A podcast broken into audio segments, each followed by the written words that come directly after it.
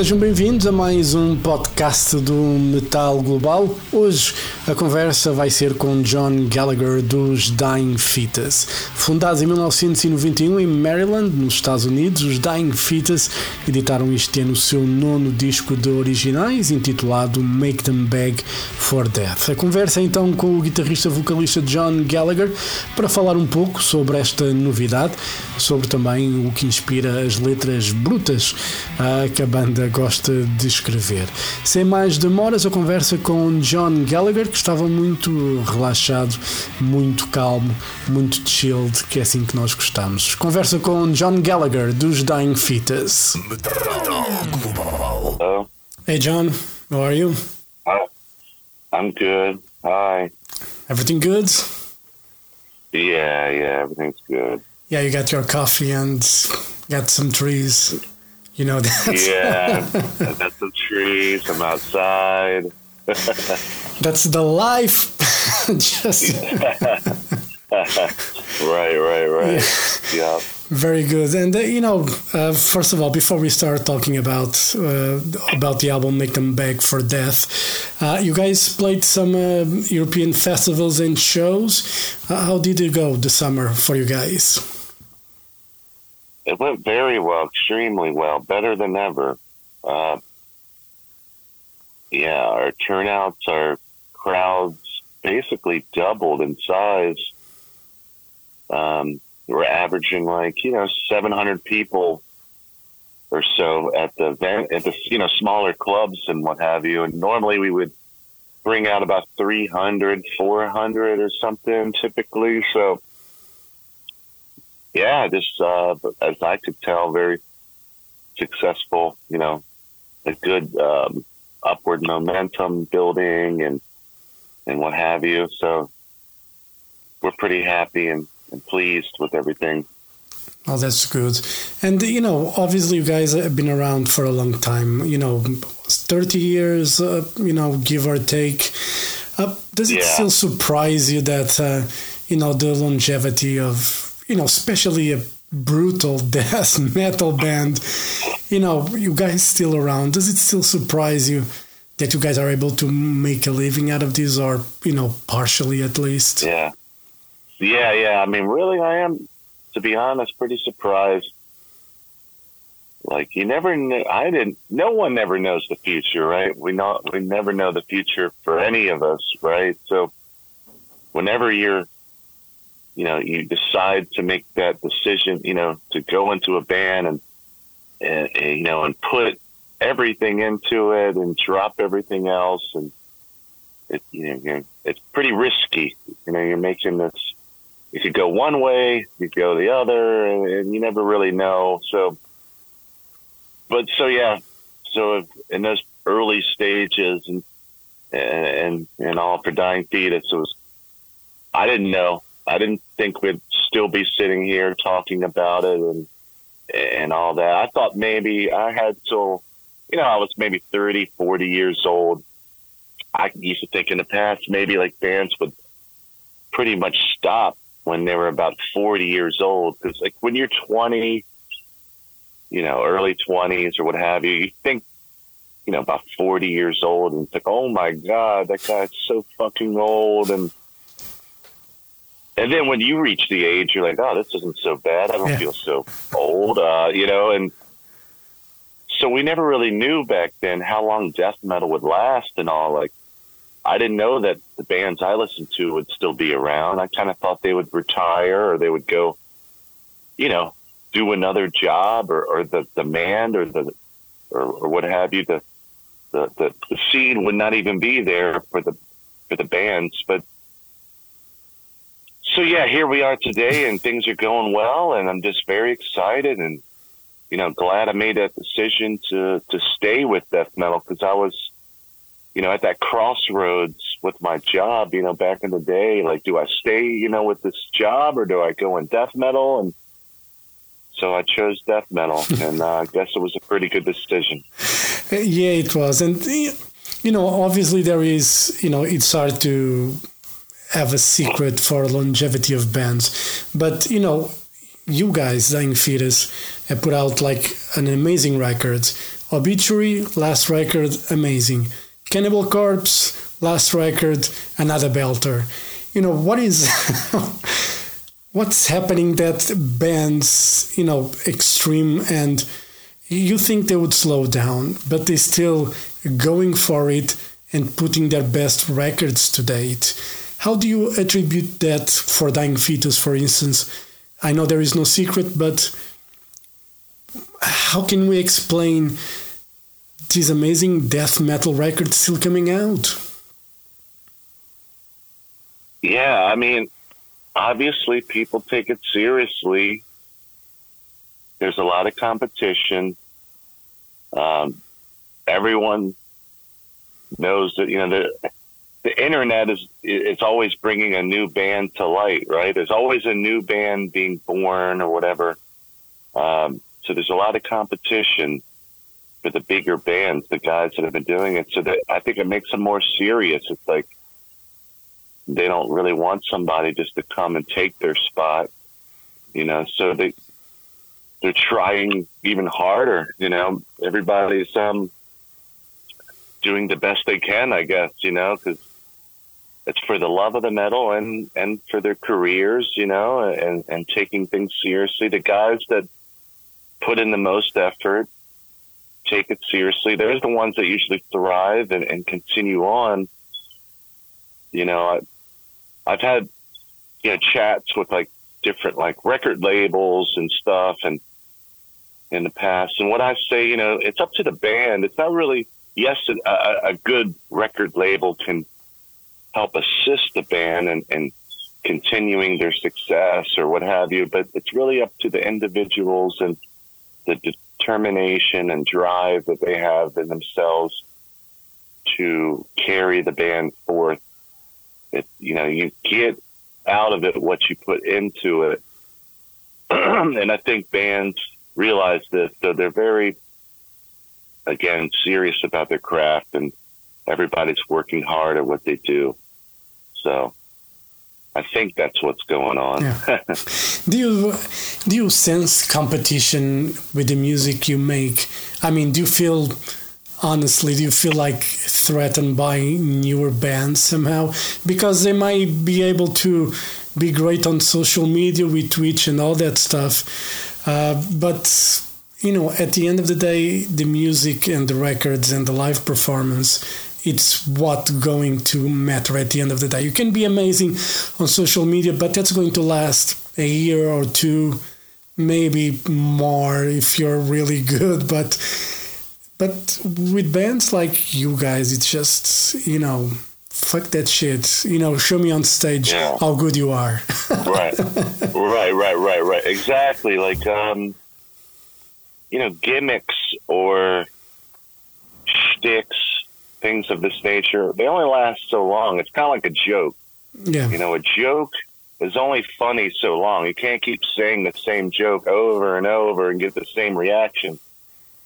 It's kind of that way with with with bands. Like, yeah, if they have some kind of like uh, you know good internet presence and they're funny or or or clever or creative, yeah, that's cool. But like you said, at the end of the day, it really comes down to the music. This is what carries this is what brings longevity, um, stability. This is, you know, carries the band on for decades. And that's why we listen to bands from Black Sabbath, Led Zeppelin, Pink Floyd, all these songs. They're not going anywhere. Comfortably numb or, you know, a fucking song that's been played a million times, but it's never going to go. The future generations are going to enjoy that song, you know, because it's such a a great song and and yeah, that's what carries us forward. That that's what creates legacies or, or, or real songs, real music that, that, that people can attach to and make their lives a little more enjoyable and what have you. So yeah, yeah. I mean, gimmicks and shticks and, and all that, that only lasts so long. Yeah. You know, people want realness. People want, you know, authenticity or whatever, you know, that so yeah, yeah, yeah. You know, yeah. And the uh, cream always the cream always rises to the top, as as Macho Man Randy Savage once said. oh yeah, you know I loved Randy Savage. You know I'm a big wrestling yeah, yeah. fan. the cream rises Yeah. to the top, baby. he was crazy. I loved Randy Savage. And yeah, yeah. you know Yeah. and you know let's talk about uh, make them beg for death you know it's been like five six years between you know the last record. Um, you guys like to take the time to write the songs. Was because of the pandemic. What was what did you guys take you know a bit of time to to make this new album? Yeah, you know, it was good and bad, is what I would say, right? Because anytime you have more time to work on a project, work on anything, usually you can make it better, you can improve it. And that's kind of what happened with this album. You know, it had extra time to develop it, scrutinize parts. Maybe it, you know, let's change this, or there, there were riffs I extracted to make the song flow a little better. So you may even take things out and not just add stuff. Anything to, to improve the the product. That's kind of what was going on. And yeah, the pandemic kind of sucked, but it was also kind of cool to have some time for oneself and kind of reflect and appreciate what you have. Um, and just kind of focus in on, you know, a project and and, and what have you. So, you know, and I'll, you know, I had a good time personally through the pandemic because I live close to the beach and all this, and I, you know, it wasn't so bad for me, you know, but but for others, I know they took a harder, had a harder time with it. But um, for me and stuff, I just worked on the album and it and it came out well. So. So yeah, you got to take the good with the bad sometimes. I guess in life, you know, look at the pros and not just the cons all the time. You know, And uh, so you prefer to have a bit more of the pressure side of things to get things done, or did you enjoy this extra time, even though it took you know longer to finish? But do you, do you prefer the pressure, or do you enjoy this extra time to work on the songs? I guess. Um, yeah, I mean, um, I guess extra time. I mean, everyone likes a little bit of extra time. They don't. I mean, everyone's different, you know. Like, if I have someone breathing down my neck, like on my back, like, come on, come on, come on, do this, do this.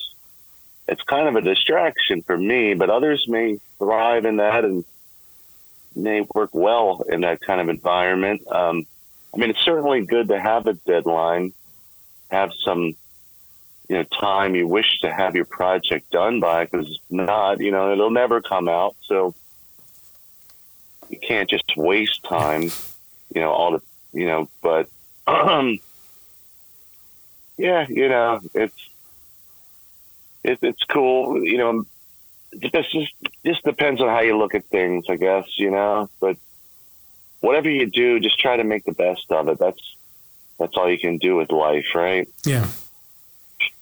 so. And you know, just you know, you guys been around for for a very long time, and uh, you know, there is always, you know, from starting from the name of the band, which is can be offensive to some people, you know. Lyrically, you guys, you know, don't hold anything. you just go full for it. How, where did that, you know, passion, so to say, for gory subjects and stories came. You know, I, I know it's something that people, a lot of people don't admit, but we do have that sick side in a way that we like to see blood and stuff like that. But where did that, you know, passion came f- for, you know, for you and for Dying Fetus? yeah, it- it's you know it's interesting. You know, it's like um, you know it, for as for as many people as listen to Dying Fetus and, death metal, it's really not that many people in the big scheme of the world. It's a small percentage of human beings that actually like death metal, that actually can understand and comprehend this shit. There's a lot of people that just you know, they hear it and it goes right over their head and they think it's noise. They're like, what the fuck is that shit?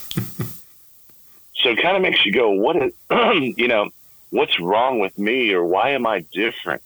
Why do I like this stuff, but the majority of the world, the mainstream doesn't like it? You know, it's kind of interesting, you know, it kind of makes you feel like a freak, kind of like, and I don't know. I think maybe that's what happens, you know, in, in the early stages of death or death metal or heavy metal or whatever. If you're listening to it, then you realize you're you're you're not the majority. You're kind of the minority, and, and usually there's going to people that are going to harass you, going to kind of fuck with you.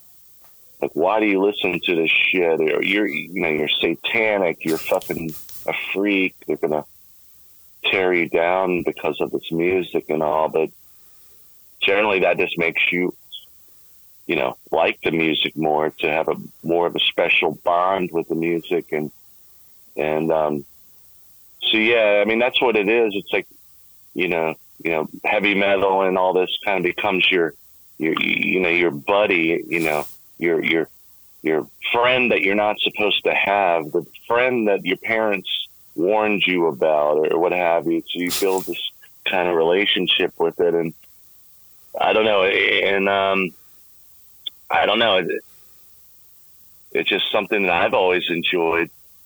I like the, the intensity, the aggression of, of, of heavy metal and just, um, the freedom which it allows you to do, you know, all kinds of different, you know, things in the music where you can't really do with pop music. Yeah. It's not so structured the walls aren't so, you know, high with death metal. You, there's there's a lot of room and movement to do what you kind of want to do.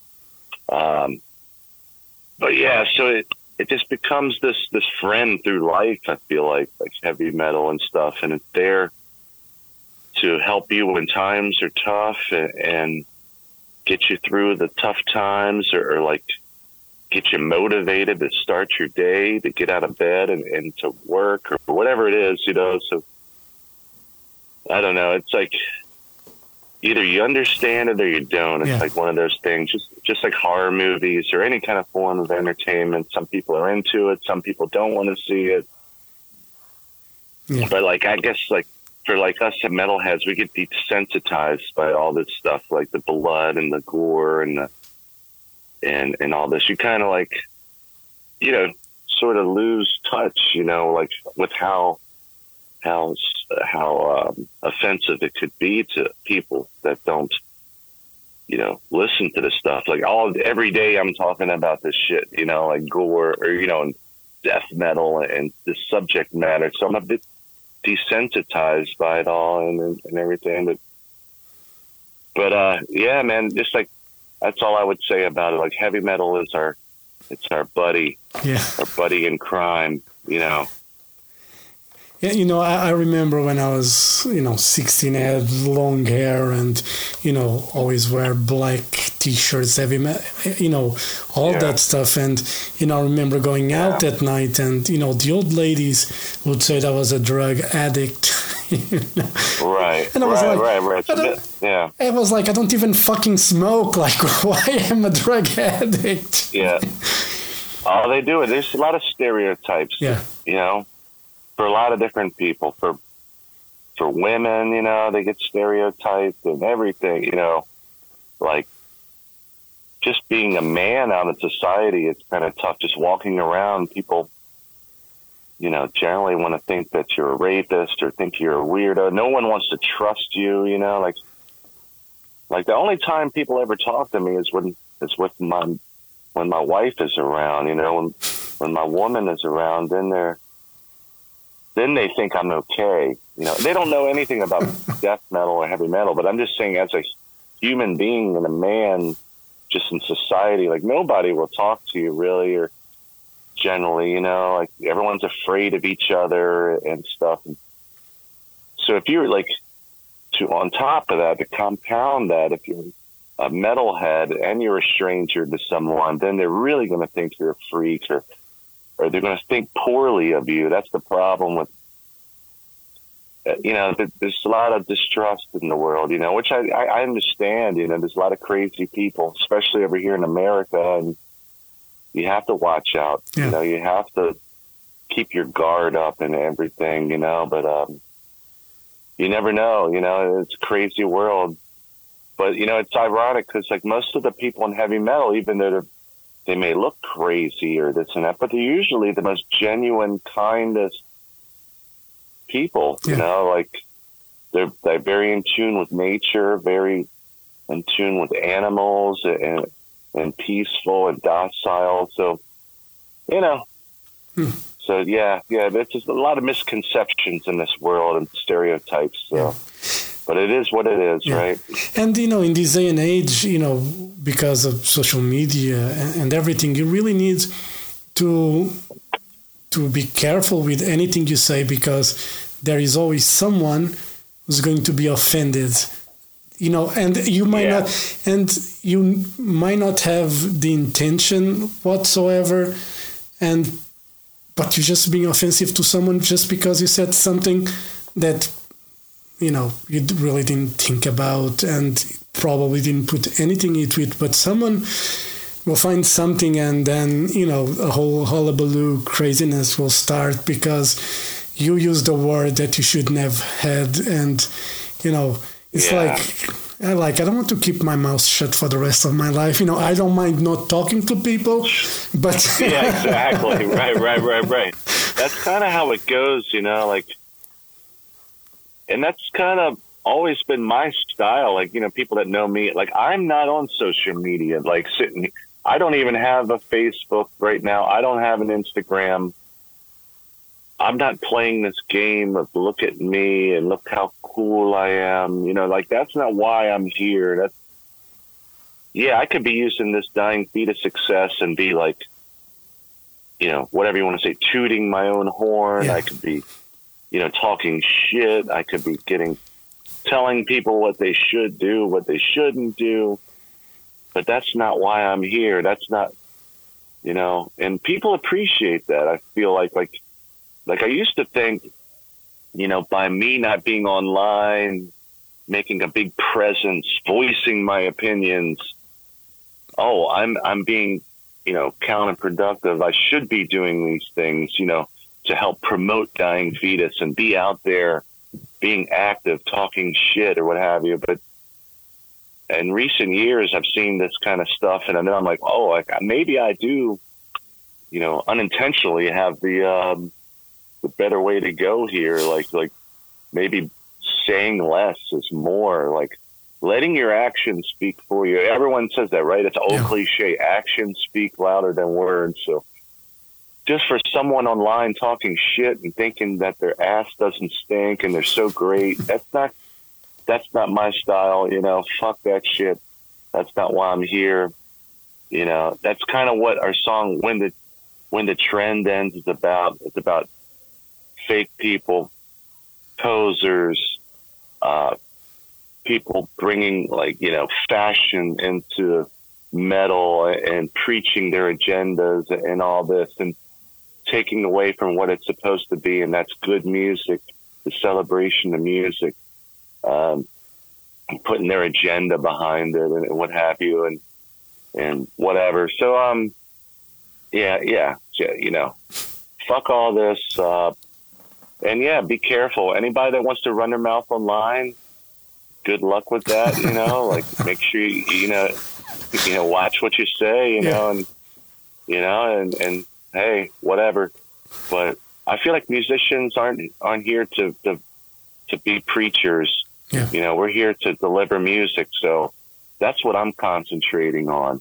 So Yeah, and uh, you know, just going quickly to the songwriting process. Do you normally work from? Do you have? Do you collect ideas? You know, from years and years. Do you have like a a backup of uh, riffs and ideas, or you like to work Yeah. fresh from uh, when you start writing a new album? Yeah, yeah. I mean, that's interesting. You know, I do have a bunch of shit on my cell phone, and, and it, it there is a time for me. It's interesting where I can keep going with writing, like, and forget what I've written in the past, like, to where it can almost be like a machine that just keep keeps you know going forward, going forward with new risks, new risks, but that's cool. But then at some point, when you have so many riffs, so many things on the table, so many ideas, you can get confused. You lose your direction, or you, you forget about a good idea. Like there, I even have like cassette tape, cassette tapes of like recorded riffs from like ten years ago that I've forgotten about that are lost in a box somewhere. Like I could have like the magical riff, uh, you know, somewhere that I've forgotten about. So there is a point where you got to kind of like stop and reflect and like kind of that's kind of where I'm at now. Like like um like when the time like yeah yeah I, you're always supposed to be continuing to write, but I'm almost at a point where I don't want to write just anything and forget about it. So so right now I'm at a point where I need to go out and review like a lot of my past recordings uh, go through it, sift through it. Oh, what's good? What's not? Delete things before I continue with making more and more stuff because it just gets confusing. So, so yeah, yeah, it, it can be good to kind of like, you know, go out fresh. I feel like, and I'm just, you know, don't get bogged down by all these different ideas, what have you. Yeah. Um, so yeah, yeah, but I do definitely have some shit that I didn't use from. When I say shit, I mean yeah. like riffs and songs uh, from the last record I didn't use. I have some really good riffs actually that I'm that I'm really happy with that are gonna be great for the next album. And I'm already thinking of different song titles and and like you know video kind of concepts and so so yeah, there's always the future to kind of worry about. Yeah, you know. And uh, you know, speaking of the future, you guys are going on tour in October um, in the US. What are the plans? You know, after that for 2024, what are the plans for Dying Fetus, or something that you can say? Because I'm sure there is stuff that you cannot talk about yet. yeah, yeah. The only thing that we have on the books we have some festivals that we're doing like an all one of the good things about Dying Fetus is that we can cross over into different styles, and one of the styles would be hardcore music. And, you know, we've used, you know, used a bit of that hardcore influence in our sound and, and stuff. So, like in a, in a couple months, we're going out and playing a, a whole hardcore festival. We're the only death metal band on the on the roster. So so we're doing that, and and um, we have a, a, Australian tour lined up with Thy Art Is Murder in January. So, and that's all been booked months ago. But um, so that'll be interesting. You know, kind of interesting to see how that goes. You know, with Thy Art Is Murder. Um, yeah, we figured, you know, go out with them in Australia. They gave us a really good offer and, and stuff. And, uh, and, uh, yeah, I don't, you know, we all kind of know what's going on with them now. And, yeah. And, um, I'm not going to say too much about it, but, you know, but, uh, yeah, we're supposed to play with them in, in January. So we'll see how that goes. Um, so, and that on the books, that's the only thing we have so far. So we, you know, other than this big tour we're coming up in America, we're headlining and we have Despised Icon and Acacia Strain, Creeping Death opening up and very strong tour, big, larger venues than we played usually in the past. So things are on the up and up and on the rise. So we're really excited and, you know, to get out there and fucking play some of these new songs. We're going to be playing Unbridled Fury, Compulsion for Cruelty, throw them in a van, Feast of Ashes. So we're playing a lot of the new songs and a lot of the old hits. And uh, yeah, it's going to be a good time. Cool. All right, John, thank you very much for your time. All the best for Dying Fetus. Hopefully, we'll see you guys in Portugal soon. So, uh, you know, fingers crossed for 2024. And, uh, you know, all the best for the upcoming US tour. And uh, hope to see you soon. All right. Thank you, sir. Appreciate it. Thank you. Stay metal, man. Appreciate you too. It. Thank you. Have a great day right. and uh, see you soon. All right. Thank you. All right. Bye. Thank you. Bye. Okay. Bye.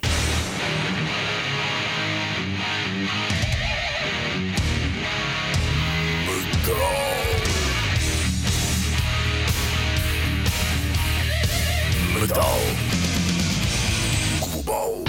Global foi a conversa com John Gallagher, guitarrista vocalista dos Dying Fetus, para falar sobre a novidade Make Them Beg for Death, excelente disco, excelente regresso dos Dying Fetus.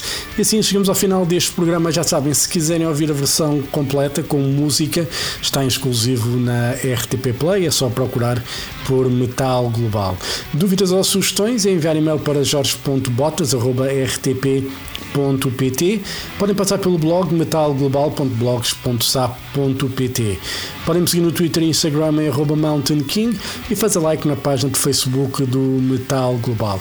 Claro, se estão a ouvir eh, este podcast em Apple Podcasts, Spotify ou Google Podcasts, é só fazer like, seguir e dar uma boa classificação, se for caso disso, na vossa cabeça, obviamente. Se quiserem dar uma nota má, podem dar à vontade.